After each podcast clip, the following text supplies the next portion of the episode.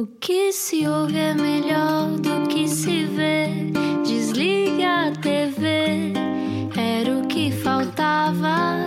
A vida acontece quando anoitecer, era o que faltava. Juntos eu e você. Olá, bem-vindo à Rádio Comercial, boa sexta-feira. Este é Era o que Faltava e já estamos a pensar como é que será o fim de semana, começamos a imaginar como as portas se manterão fechadas, mas em breve, em breve abrirão para podermos desconfinar e darmos finalmente linguados! Dissemos ao mesmo tempo e não combinámos. Estás a ver? É, é química. Porque Fantástico. nós estamos todos a precisar de linguados, não achas? Então, não, até em termos de peixe, não é? Sim, sim, Precisamos sim, de um sim. peixinho fresco Que é, também. para, que é para também os pescadores sentirem. que- Exatamente. Bom, não se pode atravessar conselhos hoje, não é? Não. E, e, portanto, a partir de hoje e nos próximos 11 dias, temos mesmo de ficar na maior seca do mundo. Eu já não tenho coragem de dizer na rádio fica em casa, já Fica não em ca- consigo. não, não, não. Mas sim, fica em casa. Pronto, é isso, é só mais um bocadinho. Exato, Esperamos. fica em casa a ouvir o Era o que Faltava. Pode ouvir também as conversas todas radiocomercial.iol.pt. Se só agora chegou, atenção que às 8 da noite é quando há a conversa do dia e hoje recebemos alguém que tem um microfone. Sabe que o microfone é sempre uma arma? Então vamos lá ver o que é que ele acha. Explica-nos como se eu tivesse acordado de um coma. Caia quem caia. Portugueses pelo mundo, 5 para a meia-noite. Miguel Rocha é repórter de televisão há vários anos e tem o condão de conseguir fazer reportagens sobre tudo, até sobre o Cazaquistão em Portugal. Chama-se isto a arte de tirar um coelho de uma cartola. Hoje recebemos o Miguel, para quem o microfone é uma espécie de varinha mágica, será uma arma. Como é que ele olha para este lado filosófico do trabalho em televisão? Miguel Rocha, olá! Alô, alô. Olá! Uma voz. Já estamos? falámos de linguagens e de microfones, Miguel, já viste? Hoje o programa está com. Eu tenho muita pena disto não ser presencial, porque podíamos pôr já em prática, Oh, não é? meu querido, para, para de me atiçar, é Mas isto é logo sexta-feira. assim um forrobodó. É uma e as crianças As que estão no carro? As pessoas da televisão são assim, como, como se vê. Ah, pois, pois, é, pois. é verdade, realmente tem havido queixas, não é? Eu vi uma queixa ao Marco por causa da linguagem utilizada na rádio. É verdade, é cuidado. É, nós andamos muito soltos, sabes? É o problema da comercial. Uma pouca vergonha. Mas isto é a culpa é do confinamento. Ao fim e ao cabo, as pessoas já sim. estão a ficar. Miguel Rocha, dois filhos, como é que estás a confinar? De, de certa com, de certeza com muita alegria, não é? Miguel. Sim, alô, já me ouve? Ah, já, já sim, te sim, ouvimos. sim. Eh, sabes, as pessoas têm muito medo das tuas opiniões. Como é que tens confinado, Miguel Rocha? Conta-nos, essa era a pergunta. E como é que eu tenho confinado? Tenho estado demasiado tempo em casa. Não me digas. Mesmo, é verdade, que é estranho, não é? Tenho tido só umas uh, uh, uh, livres quintas-feiras, não é? Que é quando me desloco ao estúdio para assim para a meia-noite. De resto, tenho estado sempre, sempre, sempre em casa, ainda por cima quando, com os miúdos em casa, enquanto tiveram escola. Até era eu que estava mais em casa com eles, por isso sempre muito atarefado. Mas não tanto como no primeiro confinamento. Eu acho que o primeiro confinamento foi mais. Duro. Foi mais duro fisicamente. Acho que psicologicamente este foi mais complicado. Ainda não consegui perceber bem porquê, mas hum, criou mais. Já estamos fartos. fartos, talvez. Mas já te arrependeste de ter sido pai? Simpatia. No primeiro, é que ainda por cima, no primeiro, no primeiro confinamento, durante a semana eu estava sozinho com os dois miúdos. Que idade tem, ah, que Miguel? sorte. Uh, sete e dois. Ai, que sonho! Boa. na altura É Tem mais ou mais menos a vida da, da Ana Martins. Sim, sim, é mais ou menos. É, é mais ou menos, pronto. E então, pá, foram dois meses e meio muito duros, muito complicados. E, mas tive a sorte, estavas a perguntar se já me estou arrependido. O mais velho foi uma grande ajuda. Ele safou-me ali, ele próprio já dizia à mais nova: Amélia, tem calma, o pai hoje não está nos dias dele. Isso Por é isso muito temos bom. que ajudar. E ele ajudou muito. Mas foi, não foi fácil. E não é só Não ele que a consegue vergar, não sei se é o teu caso ou não, mas no meu caso, só ele é que consegue acalmar a irmã. Ah, sim, sim, e a mãe, ela, ela comigo, ela puxa, ela puxa bem pela, pela minha paciência. Então ali ela estava numa fase, íamos comer, eu punha a comida na mesa e arranjar o segundo prato e já só via barulho, era o Gaspar. Pai, partiu mais um prato! Porque ela estava- Que sonho. Eram uns atrás dos outros já. Ah, que sonho. Miguel, bem-vindo ao Era o que Faltava. Ah, Muito obrigado pelo Há convite. muito tempo queríamos falar contigo. Ah, Pergunto-te se. Tenho que parar. eu Agora estou com esta muleta do pergunto-te. Tenho que parar com esta coisa. Então, Miguel, como é que foi a tua infância? Eras assim? Também partias pratos ou não? Eu acho que não. Aliás, não. porque eu não queria, eu não comia. Eu não ia para a mesa quase. Não? não eu, eu, eu, a minha mãe chegou-me a levar aos médicos para perceber porque é que eu não comia. Médicos plural, hein? Portanto, era Mé Sim, difícil. foram vários. Sim, nós na altura, nos 80, até levou Na altura a homeopatia não estava tanto em, em voga, não é? Uhum. E então chegámos a ir a um médico homeopata para tentar perceber porque é que eu simplesmente não comia. E, e chegaram não comias? Pois, chegaram Não, não se chegou. Não, mas claramente isto deve ter sido um distúrbio psicológico qualquer que eu ainda devo trazer de infância. Então, mas não, não se não se chegou a conclusão nenhuma, não se chegou a conclusão nenhuma. Então, e que tipo de criança é que tu eras, Miguel? Já Ora, tinhas graça ou foi só, foi só depois? Não, eu uh, não, eu era bastante. Aliás, eu ainda sou tímido. Uh, e eu era, mas na altura ainda era muito mais tímido. E então nunca fui assim muito expansivo na, na, na infância. Acho que foi mais na adolescência comecei assim a, a sair um pouco mais da, da casca e, e acho que já brincava mais. Mas eu era uma criança bastante tímida, hum. insegura também, mas era muito agitada. Minha mãe chamava, ela tinha uma alcunha que era o desensofrido. Desensofrido? Eu era o desensofrido, exatamente. Isso é maravilhoso. Uh, e, e, era assim, se calhar, o que me marcava mais a característica que mais me distinguia, mas fui sempre bastante recatado. Então, caseiro. Cresceste onde? Marinha Grande, Ok. Estou da Marinha Grande e estive lá até aos 18 anos e depois, quando vim para a universidade, é que vim para Lisboa. Uh, e vieste tirar o quê, Miguel? Na vieste tirar estudar. a televisão. Era, era, não, era o curso não. que havia, a televisão. A televisão, exato. não, eu, eu, quando fui estudar, e por isso é que eu sou muito defensor de que aos 18 anos as pessoas, para já o governo devia de criar um apoio para que isso fosse possível, e há muitos países que isso funciona assim, que é tu aos 18 anos vais um ano para fora, vais viajar. O gap vais... year, não é? Exatamente. Uhum. Uh, porque há muita gente que não sabe ainda bem o que é que quer fazer, ainda não se conhece totalmente, precisa de, de abrir os horizontes, crescer, conhecer mais. Na altura também tinhas menos acesso à informação, ou seja, já havia internet, mas ainda era. Uhum. Isto é 98. Isto foi quando eu fui para, para a universidade. Mas pronto, na altura achei que publicidade e marketing era aquilo que eu queria. E veio a confirmar-se que não era ao longo do curso. Chegaste a trabalhar nessa, nessa área? Não, não, não. porque uh, durante o curso percebi que queria mais alguma coisa ligada ao audiovisual. Depois deixei, no último ano, deixei uma cadeira propositada para fazer o tal gap year, então fui fazer Erasmus com uma cadeira para Roma. com uma cadeira? com uma cadeira. Qual era a cadeira que foste fazer a Roma, Miguel Rocha? E eu já nem me lembro bem qual era a cadeira, mas sei que depois fiz mais até lá. Eu sei que estava relacionado com linguística.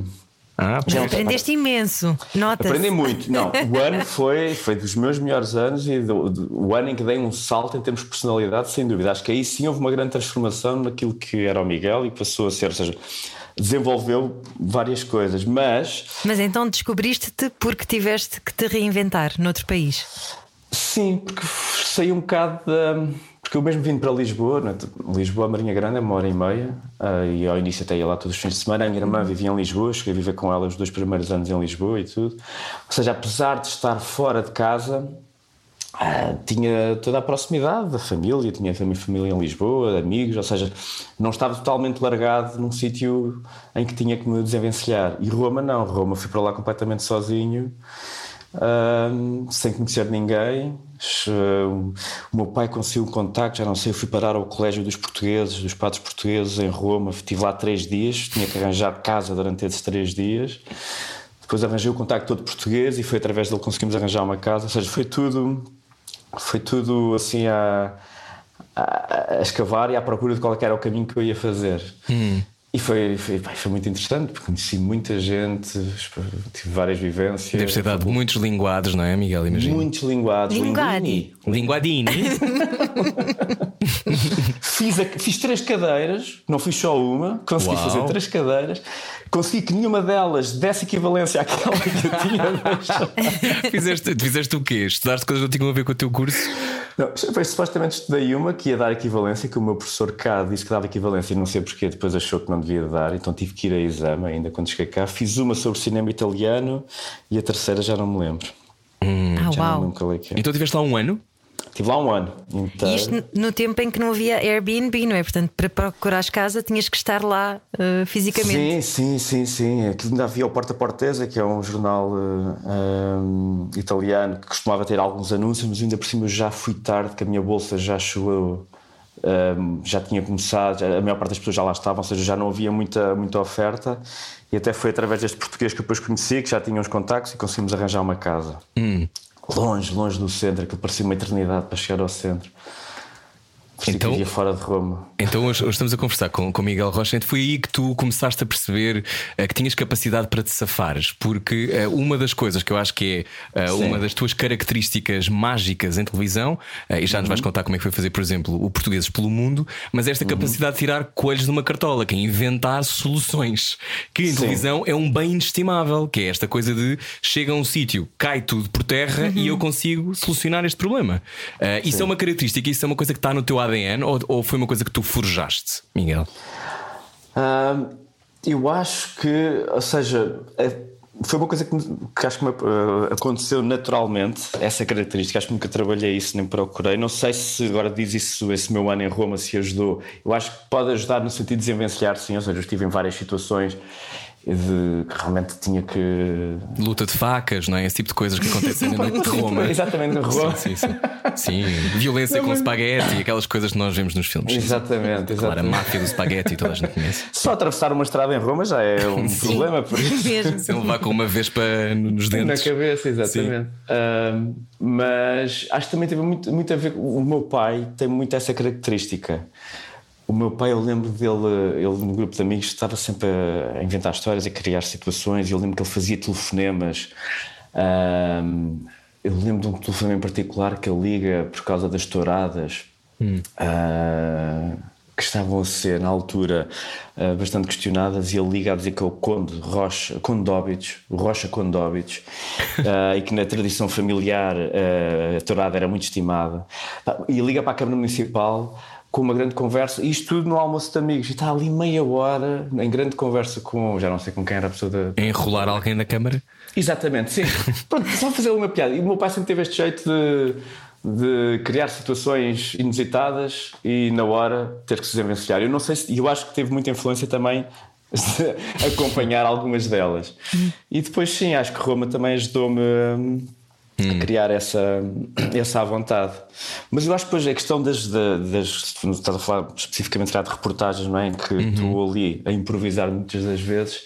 Uh, só quando fiz o casting para o Caia Quem Cai, que vocês falaram na, nessa introdução, uh, é que eu percebi que também tinha tinha esse, esse, jeito natural, porque eu nunca tinha feito nada do género. E vamos fazer o casting e o objetivo do casting era eu conseguir entrar no Superbox Super, Super Rock uh, sem acreditação. Então, contextualizando, Miguel, só para quem chegou agora Sim, à conversa, o Caia Quem Caia era uhum. um programa, um programa de sonho para alguém que seja disparatado de fazer, não é? Que é, uhum, é se tu tens vontade de fazer, de dar problemas, é o programa ideal. Uhum. Ou seja, uh, eu, eu, eu lembro-me de. Eu na altura não tinha idade para fazer esses programas e estava em casa a ver e adorava, porque era aquela coisa de uh, eu não faço ideia. Estas pessoas vestidas de fato preto e de óculos Ray-Ban pretos eram Ray-Ban, deviam ser, não é? Uhum, uhum. Pretos, que era uma estética, isto é um formato espanhol, não é? Ou espanhol Sim. ou argentino? Uh, Pronto. Argentina, Argentina. Argentino, pronto. E basicamente. Já existia em Espanha há muitos anos também. Pronto, sim. era basicamente uns, uns repórteres que espicaçavam os políticos e criavam situações inusitadas. Então, tu soubeste que. E como é que tu vais parar esse casting?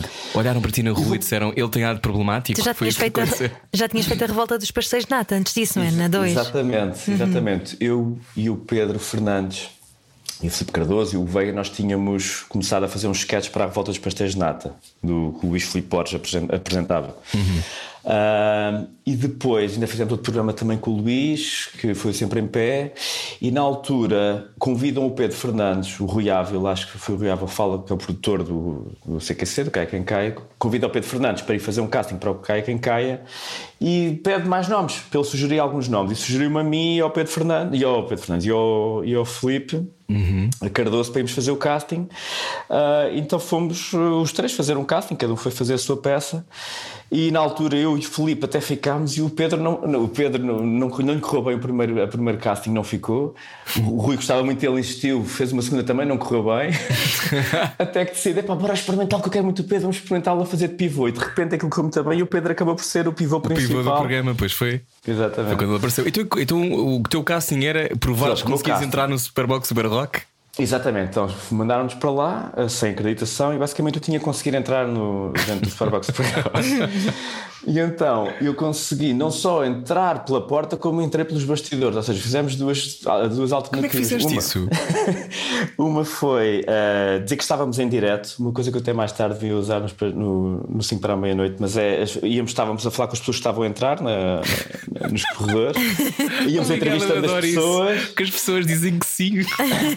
Desculpa que eu estou em direto e era isso que fazias? A cena do estamos em direto é a confiança. Se tu se tiveres uma câmara de uma câmara que te, que, que, que te dê arte profissional, não é? Sim. E tu tiveres toda a confiança do mundo e mostrar que estás em, estás em direto, estás a fazer o teu trabalho e obviamente não podes ser interrompido. Não As podes coisas acontecem. Eu já entrei em uma data de sítios eh, à custa dessa, dessa premissa. E então lá foi isso e passamos ao pé do segurança e ah, pois não sei quem em direto. E temos, tínhamos sempre que referir o em direto para eles perceberem que nós éramos pá, uma televisão qualquer que tinha acreditação. E lá entramos, ainda conseguimos andar um bocado lá dentro. Depois eu começo a desmanchar, ok, já conseguimos entrar, não sei, não sei quantos, mas não durou muito. Acho que nem 5 minutos apanharam-nos e puseram-nos na rua. e depois, pelos... diz, diz. Não, não, ia, ia perguntar-te se foi esse o o casting que te fez ficar? Foi. Não, aquilo correu tão bem que eu lembro para chegar lá à, à produtora e estava lá um chileno eh, que era o que já conheci, já trabalhava na Argentina no programa e que nos acompanhou ao início e eu entrei e ele disse ah, número uno, número uno porque aqui- aquilo correu tão bem Ah. Eles disseram, não, ele tem que ficar que isto é, é exatamente aquilo que nós queremos e eu nem tinha bem noção de ainda nem tinha visto a peça final acho eu Que idade tinhas, Miguel? isto foi em dois, tinha 28 anos 28. Foi em Então, 2008. Que idade tens agora, Miguel? 40 Muito bem. Não muito se bem. nota tens a nada. Miguel, não se nota nada. É. Estás muito bem, estás muito bem. Então, 28 anos, estás de repente num programa, numa televisão jornalista, porque o Cai é quem cai era na TVI, e o que Exatamente. significa que uh, tens, que uh, tens a visibilidade e tens o impacto das reportagens absurdas que ias fazer. Na altura, Sim. o que, é que- o que, é que- como é que as pessoas reagiam ao Cai é quem cai? Os políticos tinham medo, não tinham? Tinha esta ideia. Os é talvez o último programa do qual os políticos têm de facto medo. É, é, e talvez o último que eles tentaram e conseguiram, de certa forma, abafar, Assassinar. digamos. Sim. Opa, é que aquilo foi, foi um bocado surreal e nós fomos percebendo. O público reagia muito bem. Aquilo, quando saiu o primeiro, foi uma enxurrada de mensagens para todos nós que ninguém estava à espera daquele programa. E do, e do impacto que aquilo que, eh, estava a ter. Ah, e os políticos começaram, aos poucos, porque nós tínhamos sempre várias reportagens políticas no programa, começaram a perceber: ok, eles aqui vêm-nos um bocado encostar à parede ah, e nós temos que arranjar aqui maneira de nos desviar. Ah, uns não respondiam, os que corriam melhor eram os que alinhavam. E eu acho que isto é o problema em Portugal, é porque eh, tenta-se sempre fugir ou virar as costas ou, ou não ou, ou fazer má cara ou tentar contrariar um bocado o que se está a falar. Quem, é- quem entra na brincadeira e consegue eh, entrar no jogo e ter uma resposta que até o deixa muito mais bem visto, só tem a ganhar. E então acho que eles eh, tinham um problema de não querer alinhar algumas das coisas. E percebemos que aquilo estava a ter um grave problema quando, a meio da temporada, eu vou gravar uma reportagem com o Cavaco Silva, na Guarda, umas inaugurações nas bibliotecas. Ah, na altura que o BPN, o caso do BPN estava a instalar, e eh, o, o Dias Loureiro estava envolvido, né? o amigo do Cavaco Silva, e essa questão, né? como ele viu o meu amigo, eu confio no meu amigo. e eu, quando chego à guarda, o chefe dos, ah, dos seguranças do Cavaco Silva era uma pessoa que eu conhecia, era amigo de um amigo meu, e vou ter com ele, não sei o que, não sei quantos. Falámos na boa, e ele disse: Pá, olha, eu não te vou fazer nada, mas só para teres noção, as vossas fotografias. ah, já circulam nas nossas reuniões de segurança. Ou seja, as fotografias dos repórteres do, do CQC já faziam parte da reunião. Tipo, estas pessoas não se podem chegar perto. Nós não podemos aceitar que eles cheguem perto. Sim. Exatamente. E então ele disse: Olha, eu não estou a fazer nada, mas pronto, os meus homens têm instruções. E então, pá, essa, essa peça foi surreal porque ah, estavam sempre a empurrar-me. Isto foi o dia todo. De manhã estavam sempre a afastar-me do Cavaco Silva. Eu tentava ir fazendo perguntas em voz alta. Ele, obviamente, não reagia. Chegaram a espalmar. Mas também ele não reagia porque não reage muito, não é? Também Exato, isso. com o estado- ele é muito zen, é por isso que eu estou a dizer isto. Ele é muito zen. Sim, sim, sim, ele É vai o chamado para ali. zen de Bliqueime, que é um zen muito específico. É, ele deve meditar duas horas antes de, antes de ir de casa. E vai Ele tomar uma a meditar rubeira? Ele está em uma transe. década. Ele deve estar em transe. Eu acho que ele está em transe há uma década, mas não tenho a certeza. Sim. Pronto, e depois pá, espalmaram-me contra um pilar a meio de uma pergunta. Eu lembro perfeitamente de aquilo ficar Uhum. tudo. Ah, o câmara foi atirado para cima de um, um carro. Ah, e depois disseram-nos: Ah, não podem mostrar estas coisas, desculpem lá, foi sem querer, não sei o que, não sei o que. A Desculpem, tem uma Sim, fratura exposta, foi mesmo sem querer. Isso é mais perto de reportagem de guerra que tu já estiveste, não? Completamente. E depois o lindo foi que à tarde mandaram vir dois seguranças de Lisboa só para tomar conta de nós.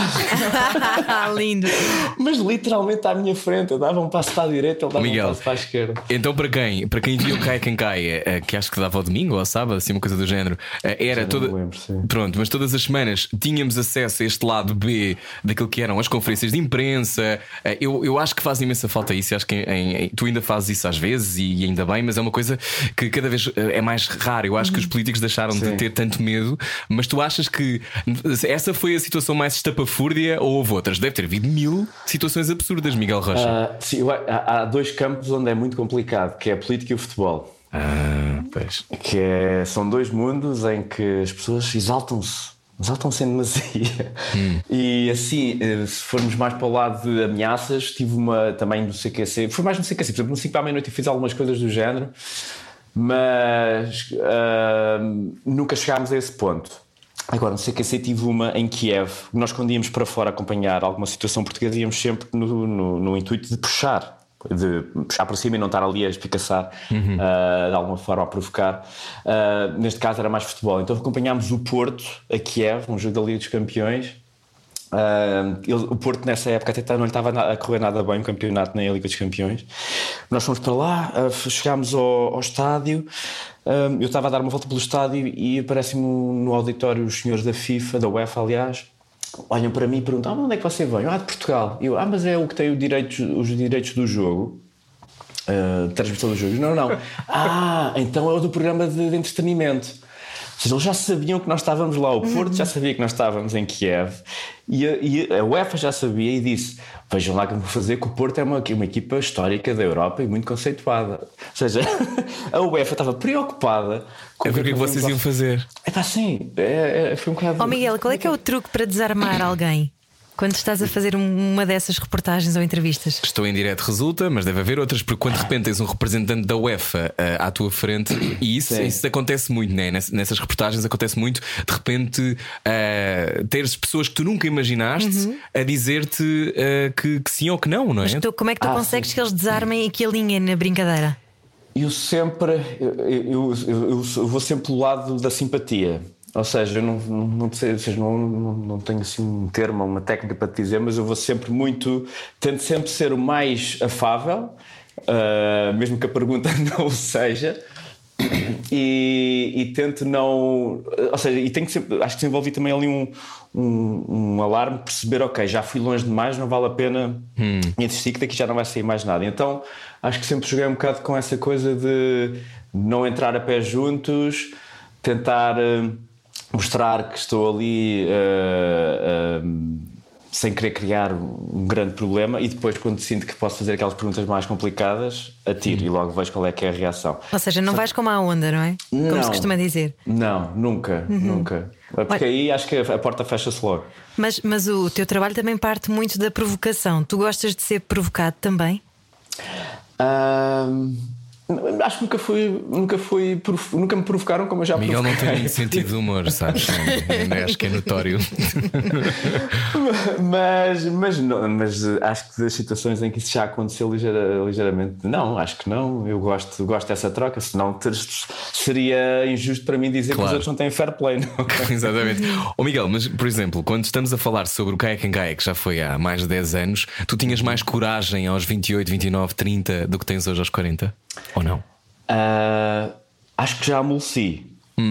De que forma? Mas no sentido em que porque lá está, o CQC tinha ali uma espécie de carta verde, não é? Em que podias fazer tudo. Uh, e quando eu tento fazer isso, por exemplo, no 5 para a meia-noite, já não é bem assim, ainda por cima é RTP, não é? Hum. Uh, e então já tive. Comecei a sentir, por exemplo, às vezes quando diziam, ah, vamos, queremos ir fazer uma reportagem num sítio qualquer, ah, mas quem é que vem? É o Miguel Rocha. Ah, vejam lá então. Tanto internamente na RTP, às vezes, ah, vejam lá o que ele vai lá fazer, ou do sítio onde eu ia, ah, vejam lá o que é que ele vem cá fazer. então podes uh... ser uma persona non grata para uma equipa de, de assessoria de um político? Eu acho que já, sim, sim, sim. E não só, é mesmo de eventos que às vezes nem têm a ver com política. Mas, Miguel, mas isso é bom ou não? Eu acho isso bom. Eu gosto, eu gosto dessa minha posição. Sinto é que depois comecei a ficar um bocado preso. Uh, não podia fazer algumas coisas uh, que gostava, lá está. Uh, mas, ah, isto para dizer que o amoleci, porque comecei a sentir, comecei a desviar um bocado às vezes a minha intenção uh, intensidade das reportagens um bocado para. Porque já ia com esse chip de pá, espera lá que se calhar não posso esticar aqui hum. a corda. Mas tinhas medo de não ser é levado a sério? eu tinha. Não é ser levado a sério. Comecei a sentir é que, que, que, estava ali num buraco e que já não podia ir nem para a esquerda nem para a direita. Hum. E comecei, às vezes cheguei a um ponto que já estava um bocado farto de estar só a fazer reportagens uhum. e senti que aquilo já não me estava a levar a lado nenhum. Percebes? Então a seguir eh, falamos do fim do Caia Quem Caia e de um extraordinário trabalho que se chama Portugueses pelo Mundo. É a seguir continuamos a conversar com Miguel Rocha. Venha daí, bom fim de semanazinho. Baralhar e voltar a dar. Era o que faltava na Rádio Comercial. Bem-vindo ao Era o que Faltava. Boa sexta-feira. O nosso convidado Miguel Rocha tem um microfone que às vezes pode ser também um espigão. Uh, não sei se foi o que ele sentiu quando, quando foi fazer o Portugueses pelo Mundo. Primeiro conta-nos como é que foi acabar o Caia Quem Caia. O Caia, eh, desculpa, saltei aqui a minha pergunta, só tenho uma, uma pergunta. O Caia Quem Caia termina, tu achas, porque chateava muito? Sim, sim. Sem dúvida. Ah, isso e por causa da. Foi, foi, também quando foi a crise financeira, 2008, 2009, uhum. e o programa era caro. Subprime. O programa era um sonho, não é? Porque o programa era. Vocês eram vários. a gente tivesse uma equipa, é a televisão antiga, não é? Epá, sim, acho que foi o programa de maior orçamento que eu fiz, sem dúvida. Pois. Uh, e aquilo, porque já éramos uma equipa grande, como disseste, tínhamos um grande estúdio, uh, fazíamos muitas viagens, também fomos muito para fora uh, e aquilo era caro. Mas na altura, quando houve essa justificação, fez logo versões mais em conta. Uhum. Só que havia ali uma, uma pressão à TVI são histórias que me chegaram, não é? Eu não tenho, uh, uhum. não tenho provas de nada disto, mas a partir do momento dessa reportagem tal que eu, que eu referi do Cavaco Silva, começou a haver ali muita pressão uh, por causa de coisas que não queriam que acontecesse. Então na TV começou a haver uma certa divisão, segundo sei, de será que faz sentido termos isto ou não. E, e durante dois anos, mas durante dois anos havia sempre aquela coisa: não, isto vai voltar, isto vai voltar. E nós andámos sempre ali meio com essa esperança, porque nós uhum. gostávamos muito de fazer aquilo. E, e, que sabíamos que noutros países isto tinha acontecido, tinha sido cancelado e depois voltava. Em Espanha aconteceu, hum. mais, e estávamos naquela, ok, isto vai voltar e, e, até hoje. Oh Miguel, até mas hoje. não há nada igual, não é? Não há nada igual no ar. A única coisa que pode ser se calhar um bocadinho mais incendiária é o Ricardo Araújo Pereira uhum. uh, na SIC neste momento. Com uhum. Pontualmente tu podes fazer coisas, ou pontualmente coisas podem acontecer no canal, que uhum. alguma coisa do género, mas estes formatos que eram uh, desassombrados e cujo objetivo era chatear uh, e fazer perguntas incómodas, uhum. parece que caíram por terra. Eu já tentei fazer um e também não deu. Aliás, nós fizemos um que teve um episódio, portanto. Exatamente, exatamente. Como é, como é que se explica? Que era o intermédio intermédio que fizemos um episódio na RTP, que é um grande sucesso em Espanha, um mega formato com um Exato. estúdio gigante e que tem muitos anos em Espanha, mas uhum. tem a ver com uma lógica. Achas que os consumidores portugueses, quem vê televisão, não gosta? Não é por aí, pois não? Não, não. Eu ainda hoje tenho pessoas a falarem do CQC. Eu, Pedro, uhum. todos nós que fizemos, ainda hoje temos muitas pessoas a dizer: Ai, que saudades do CQC, o CQC é que era. Uh, e pessoas de várias gerações. Uh, por sim, isso, é o último acho... bastião depois da noite da Malingo, não é? Não, não há mais nada. Sim. sim. E foi curto, aquilo foram três meses, quatro meses, marcou.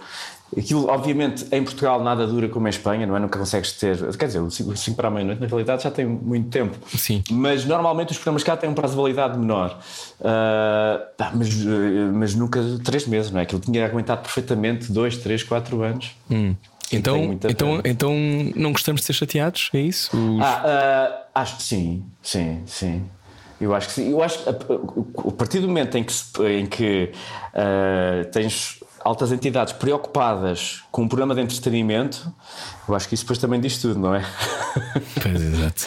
Foi aí que também percebemos que a censura vai para vários caminhos. Por isso eu acho que sim, eu acho que nós temos essa dificuldade de conseguir brincar com, connosco. Acho Hum. que sim. Então, e- Mas também já estavas farto Sim, da, sim. da carreira enquanto repórter, não é? Estavas a dizer há pouco. No Foi aí- CQC não, no CQC era, foi um bocado do início. Estou a dizer já mais no 5 para a meia-noite. Ah, Então, então já vamos ao 5, mas pelo meio isto aconteceu em simultâneo, não? Tu, tu foste fazer o Portugueses pelo Mundo ou não? Conta-nos lá como é que foste parar pá, este programa extraordinário que eu acho que entretanto parou, não parou? Não já parou, sim, sim, Sim. O ano passado ainda se fez uma série, mas já era com imigrantes de segunda geração e de longa data, ou seja, já mudou um bocado o conceito. Uhum. E depois foi, com a pandemia que foi tudo interrompido e acho que ficou assim, a meio caminho. Quantos anos é que fizeste? E quantos países é que, é que visitaste? Eu fiz seis ou sete anos, sendo que aquilo era intermitente, não é? Não Uf. fazíamos o ano inteiro. Ok. Mas é um. Fazia- Mas temporadas de quanto tempo fora? Ou faziam tudo de seguida ou iam voltando Na- a casa? O, o máximo que fazíamos era hum, um, um mês fora, seguido. Ok. Era o máximo. Depois Tenho imensa pena de ti. Miguel. Sim, imensa sim, pena. tu, Era, tu não és nada foram- invejado pelo resto do planeta. Foram, foram tempos muito difíceis. Então, mas Para como é que minha- isso acontece? Para, para o meu corpo. Como é que isso Ah, isto acontece? acontece, ah, ou seja, se- é, é- porque é a mesma produtora do CQC. Ah, e o Rui, o, Á- o Rui Ávila, o produtor do CQC, decide convidar-me, perguntar se eu queria fazer aquele projeto, porque ele tinha de fazer o piloto à Argentina, a Buenos Aires. E, e na altura estávamos a começar às 5 para a meia-noite. Eu achei que sim, ah, bora lá. Ah, não, já tínhamos começado às 5 para a meia-noite, mas eu achava que estava para conciliar e aceitei. Ah, e então foi assim um bocado por acaso. O Rui, como gostava de trabalhar comigo, decidiu convidar-me. E de pronto, depois percebi que na primeira temporada de Português pelo Mundo tive que fazer uma interrupção no 5 para a meia-noite porque achava que não ia conciliar. E foi mais, ao, ao início foi mais complicado, não estava habituado a, àquele, àquela intensidade de trabalho, porque era um trabalho que também não- nunca tinha feito muito. E, e gravar fora de fora de portas é complicado. Ainda por ser uma equipa que sou, éramos só, era só eu e o câmara, era uma equipa de duas pessoas. What?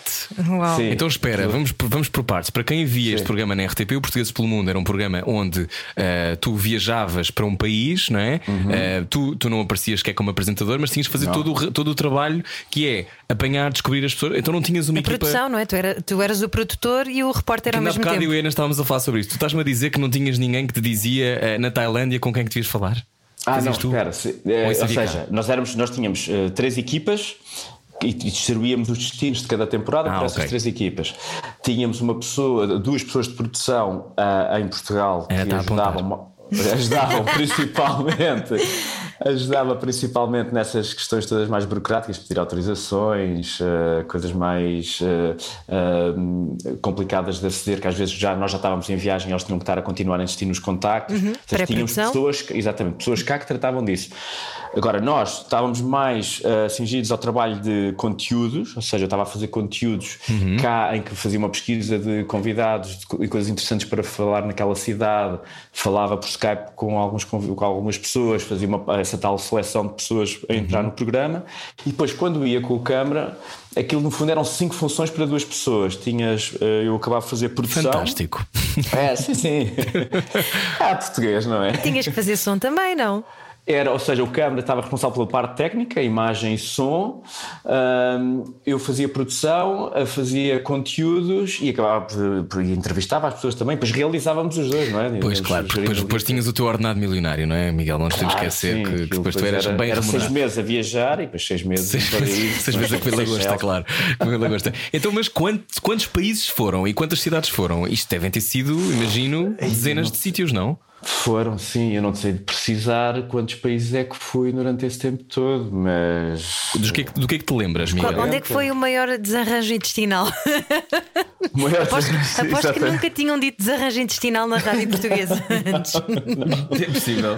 Assim, por acaso, como veio à cabeça, nem foi no Português pelo Mundo, mas foi numa viagem à Tailândia, Hum. em que perdi 10 quilos. Ah, Eu, uau. eu- olha, posso, Estava a precisar se, se fosse exatamente como influencer, podia, se eu fosse influencer, eu dizia: Olha, quero perder 10 quilos, viaja até à Tailândia. Desinfluencer. então, Exatamente. então quando, quando vais para portugueses pelo mundo e estás a viajar pelo mundo, como o nome indica, o objetivo era dar voz aos portugueses que tinham mudado para lá, era, era conhecer as cidades pelos olhos dessas pessoas, certo? Exatamente, eu acho que o grande, o grande segredo daquele programa ter resultado tão bem era não teres uma pessoa que vi- ia de Portugal para lá mostrar, ou seja, não tinhas uma cara conhecida apresentar aquilo e eram pessoas que viviam realmente na cidade e que estavam a mostrar, que, que no fundo. Eu acho que é- eu gosto muito de quando vou viajar, se conheço alguém nessa cidade, eu ultrapasso logo uma data de barreiras, não é? Não estou ali naquela rama mais turística, consigo furar para, para o mais próximo do que é viver a cidade como se fosse um habitante da mesma. E o português pelo mundo acho que era um bocado isso. O segredo era ter pessoas que já viviam lá, muitos ah, deles há, há muitos anos, outros mais recentes, mas tinhas também perfis diferentes. Havia pessoas que se identificavam mais com o, o empresário, outras pessoas que se identificavam mais com o estudante ou com o artista. Ou seja, nós tínhamos sempre quatro ou cinco perfis distintos para mostrar as várias facetas daquela cidade. E, E que dramas é que tiveste? De certeza que houve entrevistas que ficaram apagadas, eh, houve assim. Ah, coi- tive. foste tenta- tentaram prender-vos, queremos essas coisas. Temos, temos, temos, temos disso. Por todos os gostos. Com a polícia, tive por acaso com a polícia tive em, e em sítios complicados. Um deles estavas a falar de apagar com o KGB na. Com o KGB na, na Rússia, em plena Praça Vermelha. Uau. Oh, Miguel, mas é que não tem que ser também tão dramático, Miguel. Porquê que tem que ser logo com o KGB? O que é que tu fizeste para o KGB de querer apagar as, as Eu não- imagens? lá está, eu, não está- eu estava a fazer uma coisa que na altura não, não eu não sabia, mas eh, não se pode gravar. Ah, porque nós estávamos a apanhar ah, uma grande celebração que eles têm lá a 9 de maio, em que fazem. Uhum. Dia do o- Putin. É, é, é praticamente em que mostram todo o seu poder bélico, uma grande manifestação bélica com tudo que é tanques e aviões Uhum. e mísseis e militares. E então isto era o dia anterior, então na Praça Vermelha só havia uma estação de televisão no mundo, que era a Rússia, que podia estar lá a gravar. Eu não sabia, então eu estava lá a gravar com um casal, a falar-nos calmamente da Praça Vermelha, andamento, e começa, estamos a andar, né? nós gravámos muito a andar, eu ia de costas e começa a ter uma pessoa assim ao meu lado ah, a tentar mostrar uma coisa que parecia que estava a tentar, sei lá, vender repousados ou assim, ou postais. e eu, não, não, não posso, desculpe, estou a gravar, não sei o quê. E ele ali a insistir, a insistir, até que, como não estava a dar atenção, ele mete-se à frente da câmara e mostra-me o distintivo do KGB. E eu, ah, ok, peço desculpa. Né? Levou-nos para um canto, explicou-nos aquilo e disse: vocês vão ter que apagar estas imagens. E eu pensei: pá, eu não posso apagar estas imagens. Eu não tenho. Ah, só para tu teres noção, nós estávamos a gravar isto com mini DVs, nem era digital, era Ia, com pá. cassete. Não é, Nós filho? tínhamos, o, no- o nosso, o nosso material era bastante bom na altura. e então eu comecei, ok, então o que é que eu vou fazer? Eu vou andar a puxar, e pa- a puxar para a frente e para trás esta cassete e vou tentar ludibriar esta gente para conseguir manter estas imagens. Então eu puxo para trás, mostro que, ok, está a ver, aqui nós ainda estamos fora Olha da lá armada em espião, viste? Ah, Tentaste bem. enganar Eu o tentei oficial do KGB. E consegui, é um dos meus grandes feitos. Bravo, bravo. Muito bem, Miguel Rocha. E ele acreditou. Fala escritor, porque eu ponho a gravar. Ok, então agora vou começar a, a, a pôr a gravar. Pus a gravar durante um bocado, que eu sabia mais ou menos o tempo que eu tinha ali, eram planos de corte nós fazíamos e não sei o que mais. Ah, depois parei, puxei para trás, está a ver, olha, aqui está negro, agora vou puxar mais para a frente. E quando puxo mais para a frente, puxo o suficiente para ir para, para depois do que já tínhamos gravado na Praça Vermelho. E depois faço play outra vez e como vê aqui também está negro. Ele, ok, muito bem, muito obrigado, podem ir. Eu, adeus. Olha, maravilha. Esse foi, um do- esse foi um dos momentos, mas eh, também de- há de, de certeza que tiveste, eh, has de ter tido problemas com animais? Não houve? Animais. Tarântulas? Coisas do género? Ah, não, ah, não, por acaso não tive nenhum problema, mas comi, comi coisas muito estranhas. Comi uma tarântula, exatamente. Comeste? Sabe a frango? Alguém me tinha dito que sabia a frango. Não, o que sabe a frango é cobra. Isso cobra comi no Vietnã, sabe a frango, mas assim mais, ah, mais dura. Ah, o que é que sabe a frango? Aqueles escorpiões e gafanhotos também sabem assim. Mas depois, como levam muitas especiarias, aquilo depois acaba por, por dar um sabor mais. Ah, oriental. Agora, a coisa mais nojenta, porque, porque tudo o resto eu consegui comer e, e tirar algum prazer. Agora, a tarântula, ainda por cima, comi a parte da barriga, aquela parte mais. Ah, Ah, não mas tinha pelo? Estava, Ah. estava tinha ido à grelha. Olha, só para vos dizer, a única sim, fobia sim. que eu tenho é aranhas, portanto, continuem na boa. Nunca viste aquele vídeo da Billie Eilish em que lhe sai uma tarântula da boca? Não, Da boca, É verdade. exatamente. E é verdade. Então nunca puseste uma tarântula viva na boca, mas o que é que tu aprendeste sobre sete anos de portugueses pelo mundo? Viajaste pelo mundo todo, entrevistaste muitos portugueses. Ah, há uma, Os portugueses são de facto ah, almas diferentes ou não? É porque de vez em quando temos, ah, quando vamos para outro país ou quando até moramos algum tempo noutro país, temos a sensação que se calhar podemos não ser compreendidos porque há questões até de espírito que podem não ser bem entendidas. O que é que tu acha- achas sobre isso? Como é que a alma de poeta se dá lá fora? Eu acho que, e era o que muitos portugueses diziam, e eu acabava por concordar com eles, era que ah, o português a- adapta-se muito bem para onde vai. Ou seja, é uma característica do português, e muitos deles diziam se deve remontar aos nossos tempos dos navegadores, ah, sendo que é melhor não entrarmos por aqui, porque depois levantam-se outras questões. Sim, não estava a aparecer agora um bocadinho de side disto de opressão. Agora, Exatamente. tipo, em acompanhamento de opressão, muito. Mas sim, sim, por favor. Mas assim, os portugueses tinham muito essa capacidade de se adaptar. Uh, facilmente conseguiam ir para uma cultura e muitas, por exemplo, o Cheguetar foi talvez o país em que houve o maior contraste cultural que, uh, que era a Arábia Saudita, uh, em Riad, e mesmo assim aí os portugueses conseguiam viver de uma forma que eu acho que aí não, não sei se conseguiam encaixar, mas acho que nós os portugueses tinha- temos essa capacidade de compreendermos as regras daquele país, adaptarmos e termos a curiosidade também de, de viver com eles. Sendo que em, todo, em todos os sítios tu acabas por ter as comunidades. não é? Há, há pessoas que preferem viver numa redoma em que é o, é o Little Como se Portugal. tudo não é? fosse português, exato. Isso Exatamente. acontece em Newark, E por do, que, exemplo. e do que é que os portugueses têm mais saudades quando estão lá fora? O que é que eles mais eh, choravam? Alheira. Era co- comida, sem dúvida. claro. Café. Eu não bebo café, eu nunca vi um café na vida. Não? conseguia- Não, nunca. A sério, Miguel? É verdade. É uma. Mas bebes chave preto? Não, não bebes nada.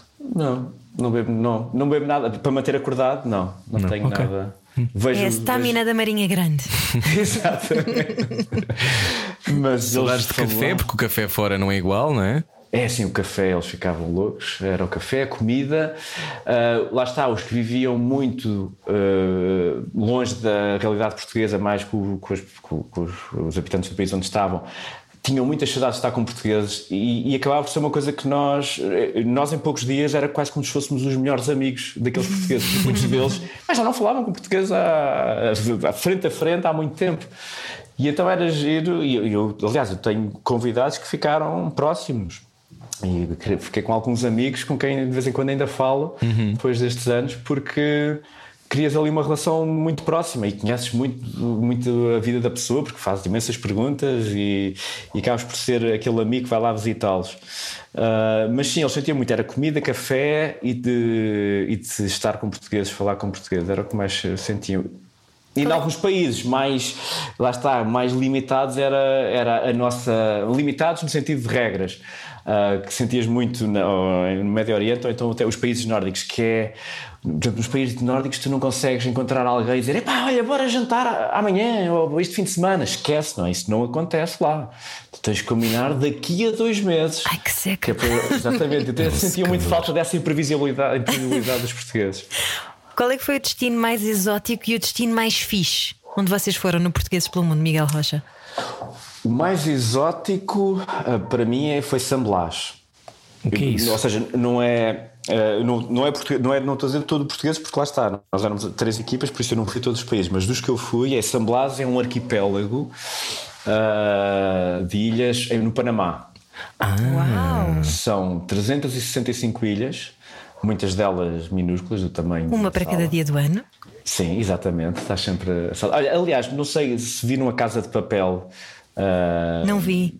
Nem eu. eh, pronto, eu, eu também não, não vi eh, essa temporada, mas já vi a terceira temporada. Começa exatamente numa das ilhas de, eh, de San Blas, por isso dá para ter uma ideia de como é que aquilo é. Mas pronto, aquilo é muito. epá, é um paraíso, são ilhas, pois, só quatro é que são principalmente habitadas pelo- pelos Kunayala, que são esta comunidade indígena que vive lá. Ah, e de repente vais para as outras ilhas, tens uma família de cunas a tomar conta da ilha e, e depois ficas ou numas tendas ou em barcos. Nós ficámos num veleiro ah, e andas ali de ilha a ilha. Vai, aquilo é, é, é a definição de paraíso mais próxima que eu tenho. E o destino essa. mais chato? O destino mais chato. o destino mais chato. Onde até os portugueses são chatos, Miguel. Uh, o português chato apanhei assim salpicadamente, não é? Não, não, não era o grupo existem, todo. não é? E, e nós também escolhíamos, não é? Ou seja, nós falávamos com vários e depois fazíamos uma seleção, por isso não íamos escolher os chatos. Uh, a não ser que não tivéssemos mais opções. Mas o, pá, o mais chato, eu acho que o mais era o Riad foi é capaz de ser o mais chato, foi onde sentimos maior dificuldade em fazer o que quer que fosse, porque depois a própria comunicação. Eu lembro-me de ter. Eu tinha. Tínhamos um, uma pessoa destacada do Ministério da Informação para nos acompanhar, que era o Mr. Saad. Que divertido. Quem quer fazer uma reportagem ter um representante do Sim, governo não, sempre sim, de braço dado. Sempre, Portanto, na Arábia sempre, Saudita, não é? Na Arábia Saudita, exatamente. E em Riad, porque Riad é ainda mais. Que é eh, capital. Capital, exatamente, Ok. e é mais castrador do que se estiveres na costa, em Jeddah, por exemplo. Uhum. Ah, as regras são mais. É, é mais religiosa. Eles próprios têm lá a polícia Mutawa, os Mutawa, que são a polícia religiosa. Que acho que em Jeddah nem existe. Ah, que também tivemos problemas com eles. Aquilo é- na Arábia Saudita foi bastante, bastante esquisílias. Mas pronto, este Mr. Saad, no dia em que nós chegamos, recebe-nos e pergunta: Ah, Miguel, so tomorrow. E eu começo a dizer o plano todo, do dia seguinte, não sei quantos, não sei e ele sempre olhar para mim e ele diz: Ok, ok. Ah, so, sorry, Miguel, tomorrow? Uh, What to do tomorrow? Ou seja, ele não percebia inglês. Ah, boa. E era a única forma de comunicarmos. Então passámos uma semana a ter ah, problemas, ah, porque íamos supostamente gravar um sítio e chegávamos lá, o sítio estava fechado, não dava para gravarmos, ah, queríamos fazer planos da cidade, éramos abordados por outros polícias.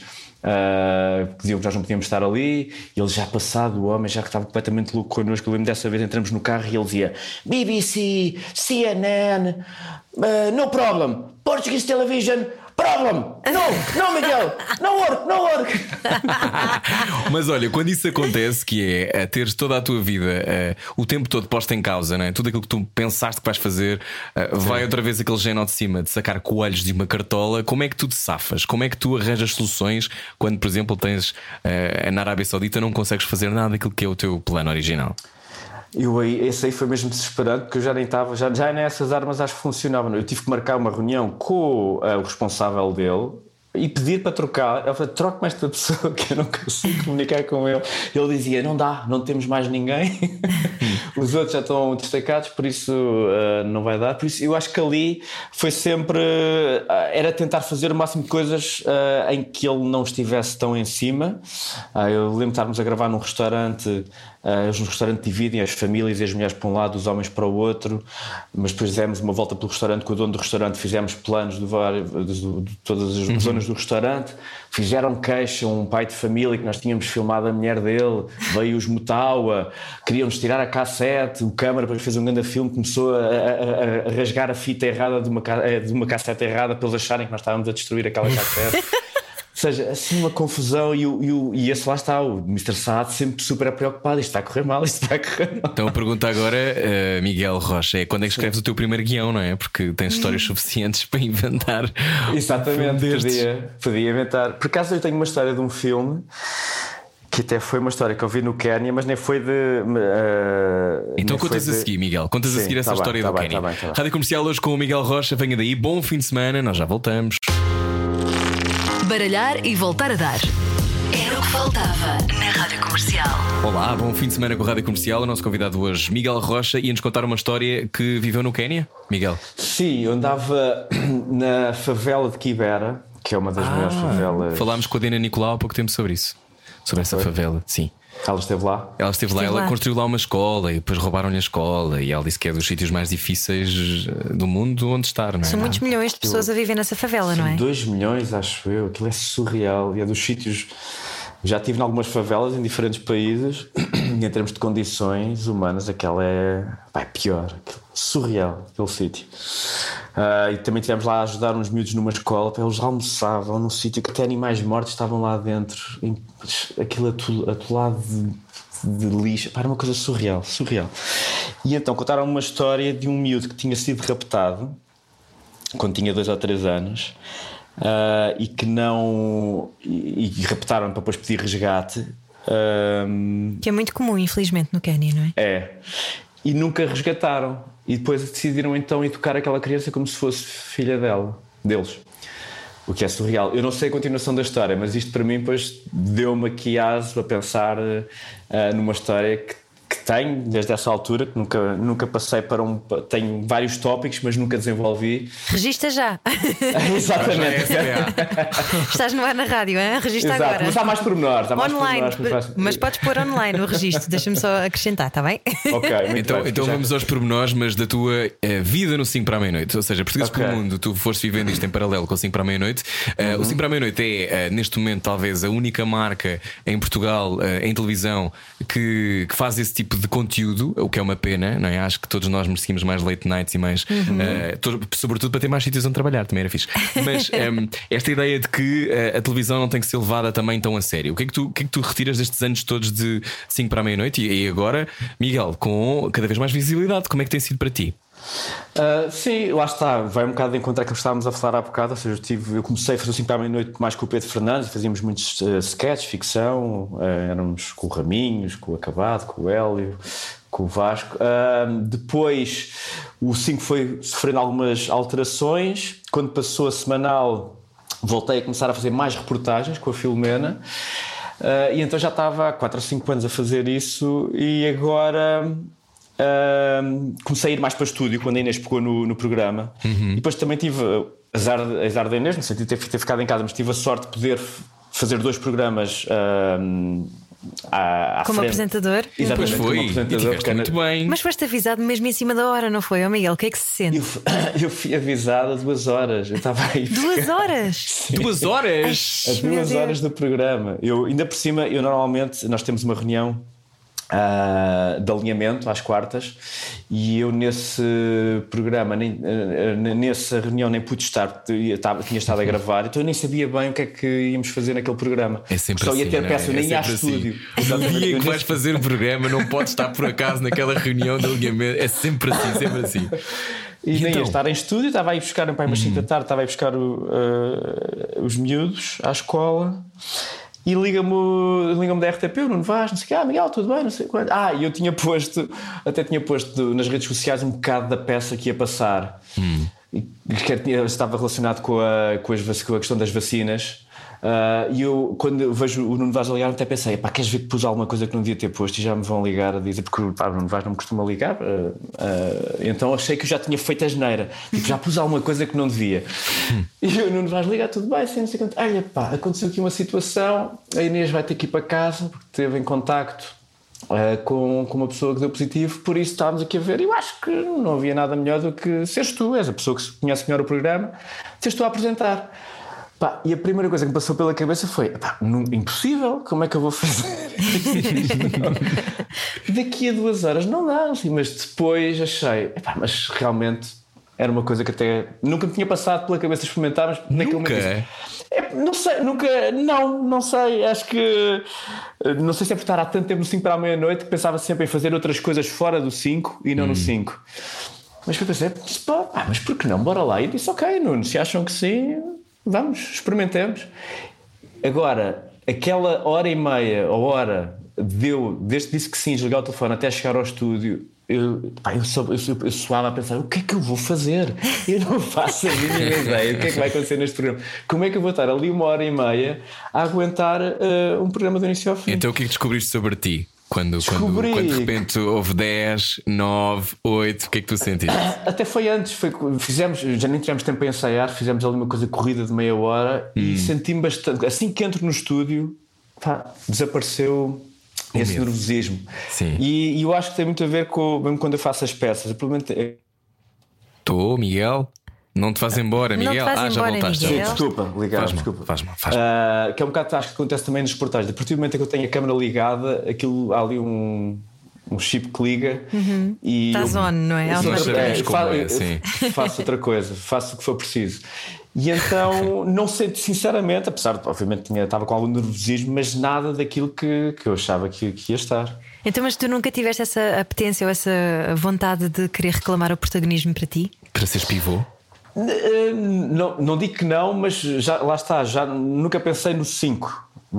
Já pensava mais, por exemplo, Rui, quando fizemos um intermédio, eu acabava por ter ali um papel neste Sim, programa. sim, sim. Já em estúdio e, e na altura até pensei, olha, isto era uma coisa que eu gostava de experimentar a fazer. Por isso já tinha pensado nisso, mas não sei porque no 5, já, como já estava lá há tanto tempo e nunca tinha surgido essa oportunidade, já não punha isso como equação e não. Mas, mas acabei por descobrir que até era uma coisa que eu que se calhar até gosto mais de fazer do que achava. E, e achas que, que há, há- há espaço em, em Portugal para crescer em televisão? Ah, Nos dias de hoje. Não sei para essa pergunta, eh, não sei como é que não sei bem como é que é de responder porque ah, sinto que lá está, eu sinto que já podia ter feito outras coisas e nunca fiz, por isso não sei se é uma coisa pessoal ou não. Mas também fizeste dois filhos, não é? Isso, Também fiz dois filhos. Isso também dá muito trabalho. Também dá muito trabalho, é verdade, Ah, mas são duas profissões distintas.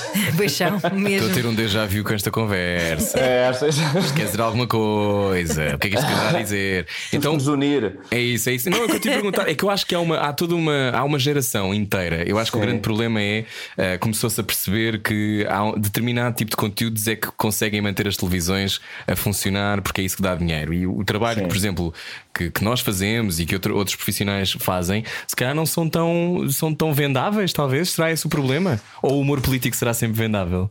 Pois, o humor será sempre ah, vendável. Eu acho que, que será sempre. Eu, que é que eu- achas, eu, às vezes penso nisso, às vezes penso que se calhar aquilo que eu, a, a linguagem que eu acabo por usar não, não, não chega assim a tanta gente, ou não poderá não ter tanto interesse. Ah, eu acho que o humor político tem mais que espaço. E tem de existir, não é? É quase como uma que garantia da existir, é democracia. obriga- Claro que sim, é obrigatório, é obrigatório e, e não teria que ser um CQC, tu podes fazer diferentes coisas, há diferentes formatos e coisas que poderias fazer e eu acho que sinceramente há, há um certo receio das estações televisivas em apostar num formato desse género. Porquê? Ah, talvez por uh, chamadas de atenção que depois sofrem. Uhum, sim, tem medo de rolar cabeças, provavelmente. Tens que ter uh, Sim, sim, as fias sim, com sim, espírito sim. visionário, não é? E também Sim, sim, sim, leveza sim, sim. de Estamos a espírito. precisar de que o Emílio Rangel eh, reencarne para dia mandar uma televisão para fazer estas coisas. Não, porque eu acho que eh, eu acho que isso é só. A mim é surpreendente que hoje em dia nós tínhamos muito mais medo de dizer coisas e, e que sejamos até muito mais contidos, Miguel, do que éramos há 10 anos, não é? Estamos na era sim. do politicamente correto. O que é que sentes em relação a isso? É muito fácil também dizer que agora não se pode dizer nada, também não é bem assim, mas é aquela coisa de eh, de facto hoje, hoje há menos espaço para uma, uma televisão absolutamente livre, dirias isto?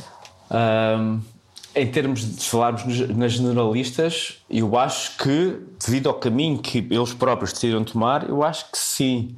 Ahm, agora, em termos de mercado, eu acho que não, obviamente. Agora, é, não posso dizer com toda a certeza, mas acho que as pessoas que estão à frente e que decidem é que acho que não querem por aí, porque tu podes perfeitamente ah, escolher outro caminho.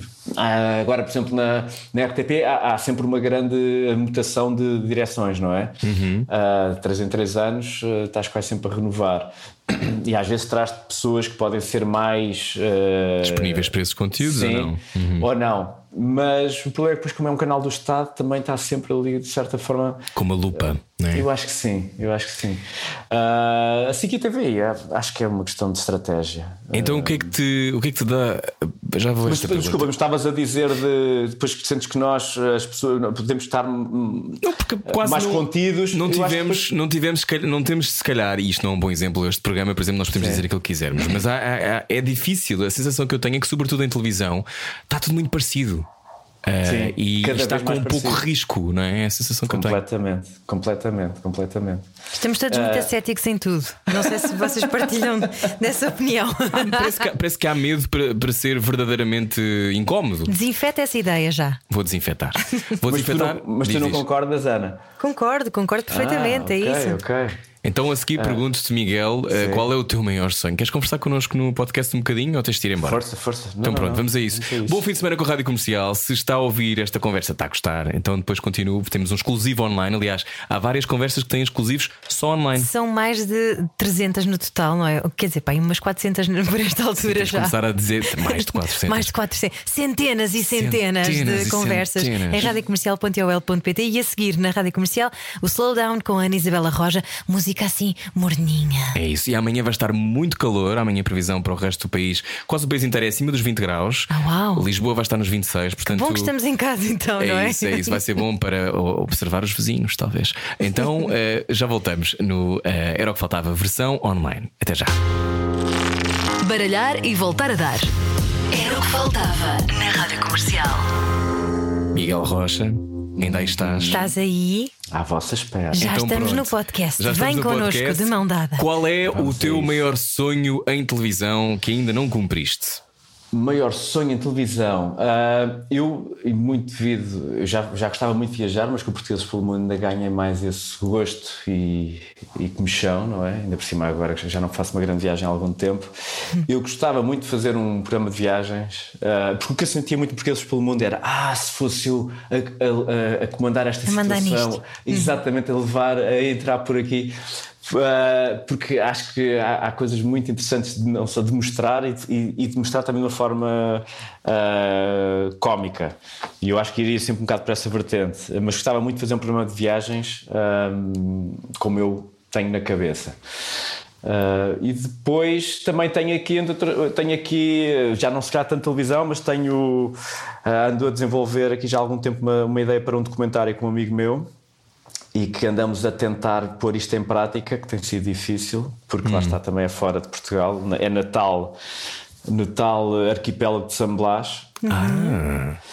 Porque nós lá conhecemos, eh, na altura, não não estava com o João, que estou a fazer isto com o João Fontes, um amigo meu, eh, mas conheci uma, uma realidade daquela comunidade que é. eh, eles- existe um terceiro género na comunidade dos Kunayala. Que fixe. Uh, que é os Omegide, que no fundo uh, são. A maioria dos casos é homens, uh, que as mães começam aos 4, 5, 6 anos a detectar algumas características que identificam como mais femininas, e então, uh, como as famílias. na- Nessa comunidade são, em termos de poder económico, são matriarcais, as mulheres com o trabalho têxtil que fazem onde ganham mais dinheiro, uh, não têm problema em também perceber que, ok, se esta pessoa tem características femininas, vamos começar a dar-lhe uma educação em vez de ir com o pai para a pesca, por exemplo, se calhar Uhum. começar a trabalhar mais connosco. E vamos vendo ao longo do seu, do seu crescimento se realmente temos aqui um homem agido, que eles chamam, que é o que significa como mulher. Ah, e Uhum. Isso é então, muito giro. Isso é muito giro. é, é muito interessante, é muito giro, exatamente. Muito giro. Mas eu adoro isso. Isso, é, isso é É. incrível porque isso depois ainda por cima está completamente ligado e é bom ouvir isso porque de vez em quando há, há dúvida sobre ah, se isto é tudo uma construção ocidentalizada do género ou Sim. não, não é? Se, Mas deixem-me só sublinhar a ideia de sociedade matriarcal. Obrigada e boa noite. mas, esta, mas, é, mas o, o- É o caminho, É aquela, é não, o é ca- aquela história de eh, as mães são o nosso primeiro país. A maneira como as mulheres educam os homens faz Uhum. toda a diferença para aquilo que será o futuro das sociedades. Deus te ouça, filho. Ahm, então, então, e o que é que te inibe de, de fazer uma coisa dessas? Pá, ne- neste momento, nós temos estado a fazer já uma grande pesquisa, em grandes contactos. Nós estamos a tentar ter financiamento para. porque nós precisamos de ir para lá. Porque na altura eu estive lá em contacto com, com os homens de dois, três dias. Ah, depois nunca mais lá voltei e nós queríamos ir fazer uma pesquisa muito mais profunda para conhecer melhor as histórias que possam ir também de um bocado ao encontro daquilo que nós neste momento estamos a imaginar para o documentário. Ah, Tens de e tentar a Wicca. É isso, é exatamente o que estamos a fazer neste Boa. momento para o concurso em maio, uh, para ver se conseguíamos então uh, ir para lá e fazer este, este trabalho.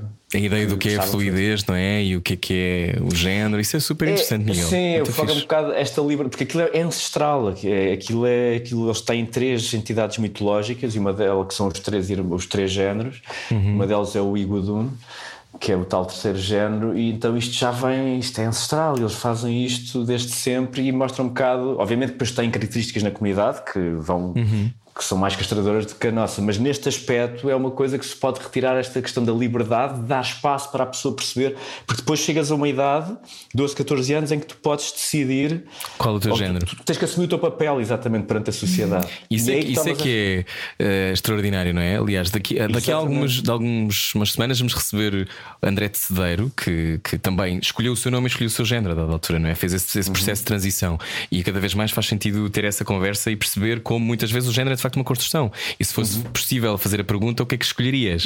Como é que escolherias o teu próprio. Quão, quão extraordinário e revolucionário tu escolhias o teu próprio nome, não é? Que é uma coisa que se fazia muito no teatro, mas hoje em dia já não se faz tanto. Que esta coisa de escolher um nome artístico. Mas eh, eu acho isso incrível. Achas que é preciso uma sensibilidade específica para poder fazer essas perguntas, Miguel?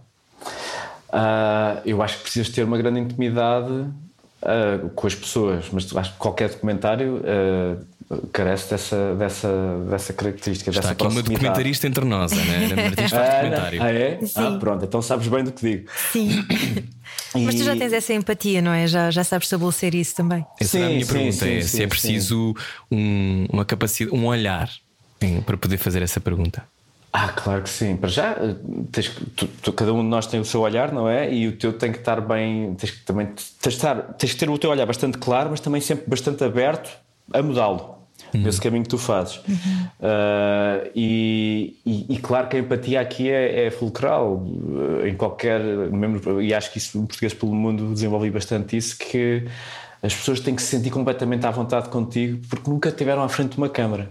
E tu ali, ainda por cima, num, num documentário, se tiveres tempo, tu consegues já estar ali vários meses a- e a pessoa já nem se vai lembrar que tem ali uma câmara, já, é, já faz parte um bocado do teu dia a dia.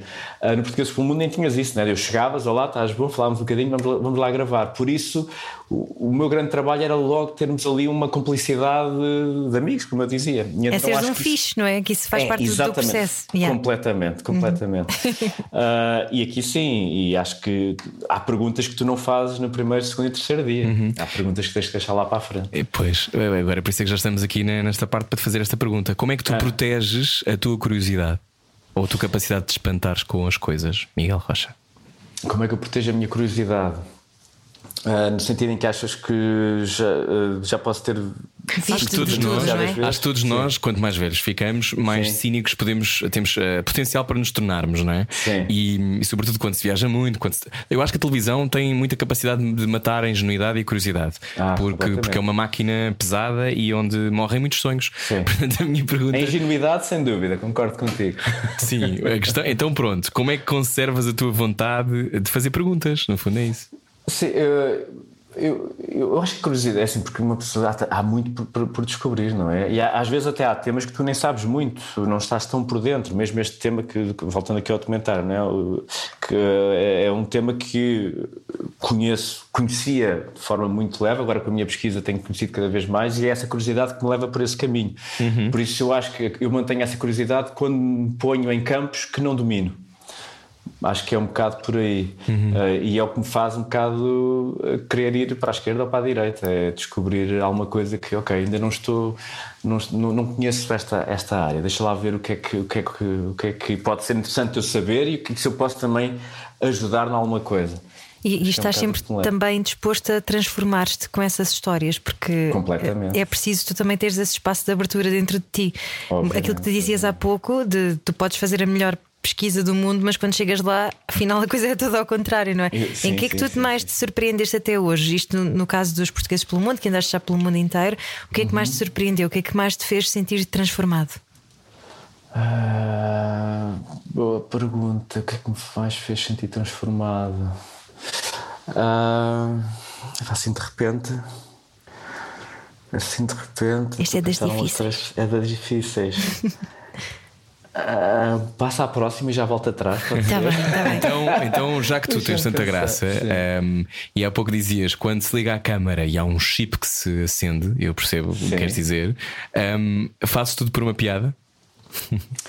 Ah, faço tudo por uma piada. Eu, eu, eu, eu, eu, uso muito a piada para quebrar o gelo Ah, e sai-me instintivamente, Ah, mas, mas não. Não, provo- ou seja, não tento estar sempre a provocar essa piada para, para que isso seja presente. Uhum.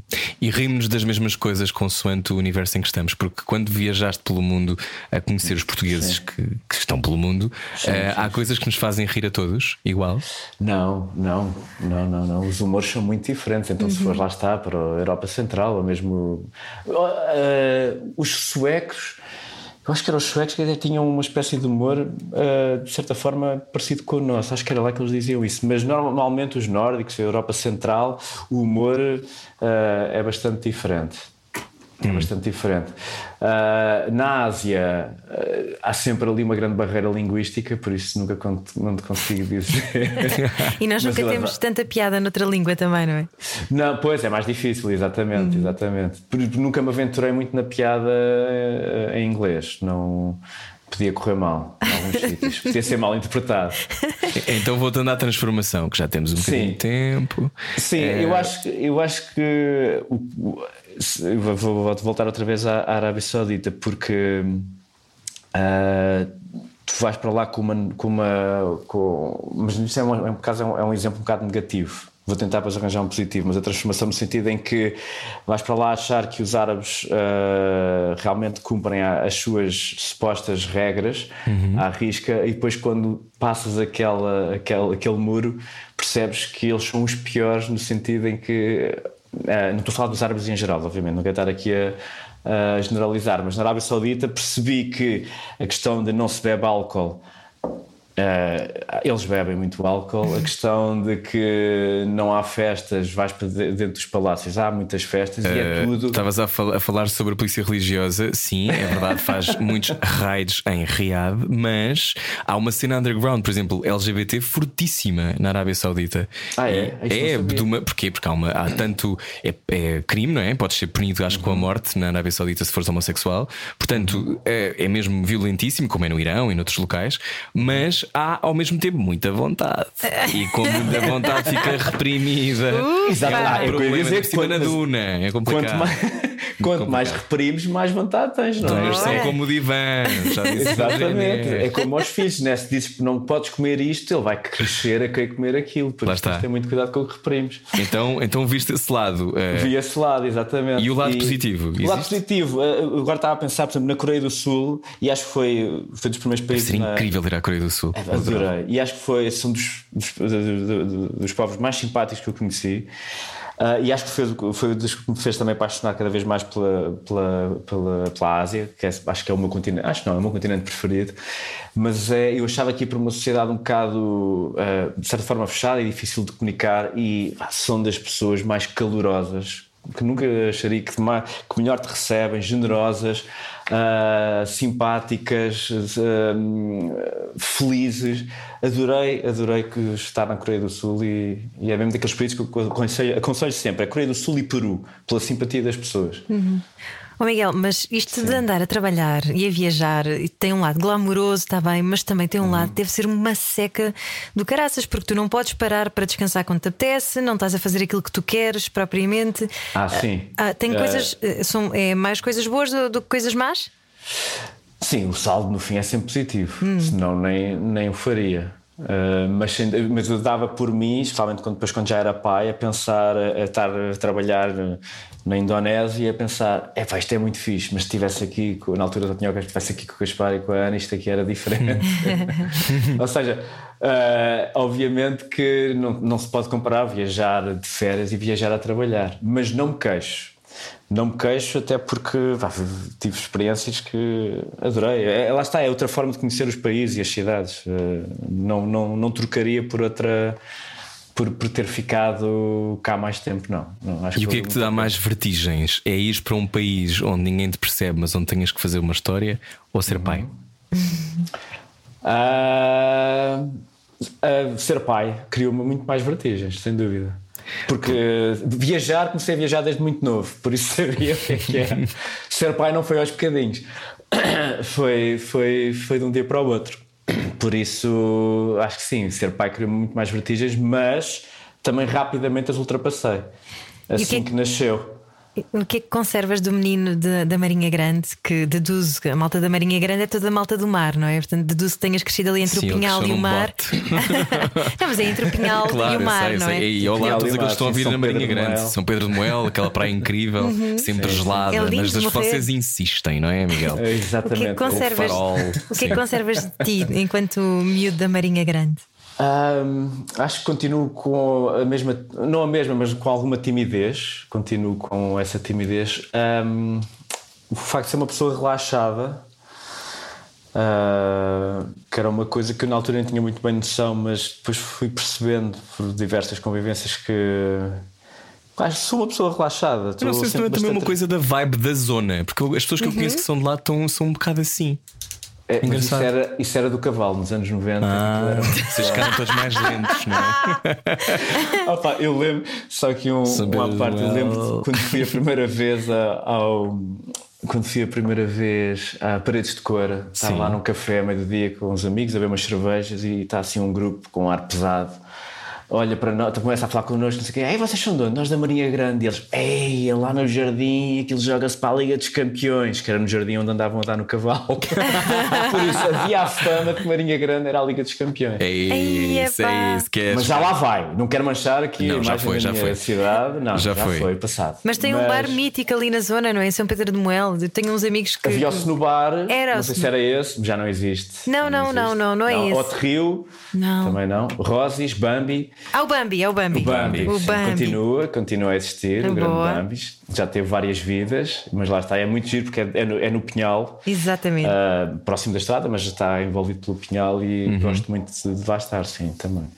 Então, Miguel Rocha, já sabemos uma série de coisas sobre ti, mas eu ainda não percebi ahm, Diz-me, diz-me. quando, é que, quando é que tu, Miguel Rocha, vais ter o teu programa.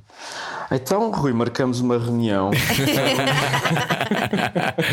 e, e- e eu dou-te o programa, eu também posso dar, não é? De qualquer pessoa. Achas que, que parte de. Por exemplo, tu ainda és, lá está, como Sim. eu, como a Ana, fazemos parte ainda de meios tradicionais. Quando vês estas pessoas todas a inventar vidas digitais altamente bem-sucedidas, Sim. tens vontade de fazer igual ou, ou, ou queres ser para sempre old school como nós? Epá, não, eu para mim, eu, eu, eu gosto de experimentar tudo. Eu sinto que tenho pena de isto não ter acontecido já há mais tempo, não é? porque se calhar já tinha entrado mais nessa, nesse, nesse, Onda. Uhum. nessa onda mais cedo. Mas, mas já pensei eh, seriamente em, fazer, em experimentar a fazer coisas, eh, investir eu e fazer coisas para, para o YouTube. Ah, por exemplo, da quarentena, mas aí foi uma coisa mais só para me ocupar. Eu no primeiro confinamento, eu, lá está como estava durante a semana completamente virado para os miúdos. Fizeste o convidados, não era? Fiz o convidado, exatamente. que foi ao fim de semana, a Ana chegava e dizia: pá, dá-me o fim de semana. e ela, coitada, ela trabalhava a semana toda, mas depois ainda tinha ali que estar com os miúdos, ela também tinha saudades deles. Mas eu então usava o fim de semana para poder pá, mandar cá para fora algumas coisas. Então tinha um amigo meu que me ia recolhendo inf- informações durante a semana e eu pegava naquilo, sentava-me lá num, num banco no, no, no jardim e, e gravava basicamente eu a dar a minha opinião sobre o que tinha acontecido e comecei a pôr isso no, no YouTube. E foi a única coisa. Aquilo não foi a lado nenhum, ah, obviamente, mas deu-me gozo. Mas devia. Estavas tu de calções e, e casaco de fato, não é? Exatamente, Muito exatamente, bem. exatamente. Era o, meu, era o uniforme eh, de quarentena, não é? Que muito utilizava. Ah, mas, mas sim, mas já pensei, já tive aqui um um ou outro conceito que já pensei exatamente experimentar a fazê-lo nas redes sociais, mas não. Eu sou Uhum. muito. Eu sou difícil de dar aquele primeiro passo. Pô, Ah, Mas não ligaram-te devias. outra vez, ligaram-te Ligaram-te outra vez. Isto é sinal de que tu deves ligar a propor essa. a apresentar essa proposta. Exatamente. E agora tocaram-te a tantas campainha. Olha, viste? Então, Dois olha, sinais. Será o correio? Então vamos deixar, vamos deixar-te ir. Miguel, obrigado, gostávamos muito de conversar contigo. Nada, foi um prazer falar com vocês. Muito Ele abriu a obrigado. porta. Estou a abrir, quero entrar. Ah, Rádio interativa. Podem entrar, podem entrar. É para a rádio comercial? Sim. É, exato. Querem dizer alguma coisa para a rádio comercial? Queres dizer. Não? Gaspar. Queres dizer alguma coisa para a rádio comercial? Olá, Gaspar. Olá, Gaspar. Estão a dizer olá, Gaspar. Olá. Estás Queres bom? Sim, Sim, querido. Já chegaste à escola a esta hora? Eu hoje não fui à escola. Ah, tá bem, querido. Muito Agora é bem. um tema para não desenvolver. Não tem nada a ver com a vida do Miguel e Claro do que Gaspar. não. Um beijinho para ti, mas isto não é à Gaspar. noite, isto não é à noite. Exato. Toma, Exatamente. toma conta da Ele Amélia. está já na escola noturna. então vá. Miguel, obrigado. Beijinhos. Olha, gostei muito, muito obrigado. Nós também E gostamos pronto. muito. E obrigado, Miguel. Beijinhos, Até já. beijinhos. Já. conserva esse talento e essa graça toda. Obrigado. Beijinhos. Tentarei. Rádio Comercial pode ouvir a conversa inteira em radiocomercial.iol.pt. Nós voltamos segunda-feira com mais conversas. Segunda-feira com um estrelão da Globo. É Paulo Rocha, né? Um gatinho. Gatinho máximo. Vamos conversar sobre novelas e também sobre mais coisas. Portanto, ligue-se a nós a partir das 8 da noite. Adeus. Beijinhos, bom fim de semana. Era o que faltava. Com Rui Maria Pego e Ana Martins. Juntos eu e você. Na comercial.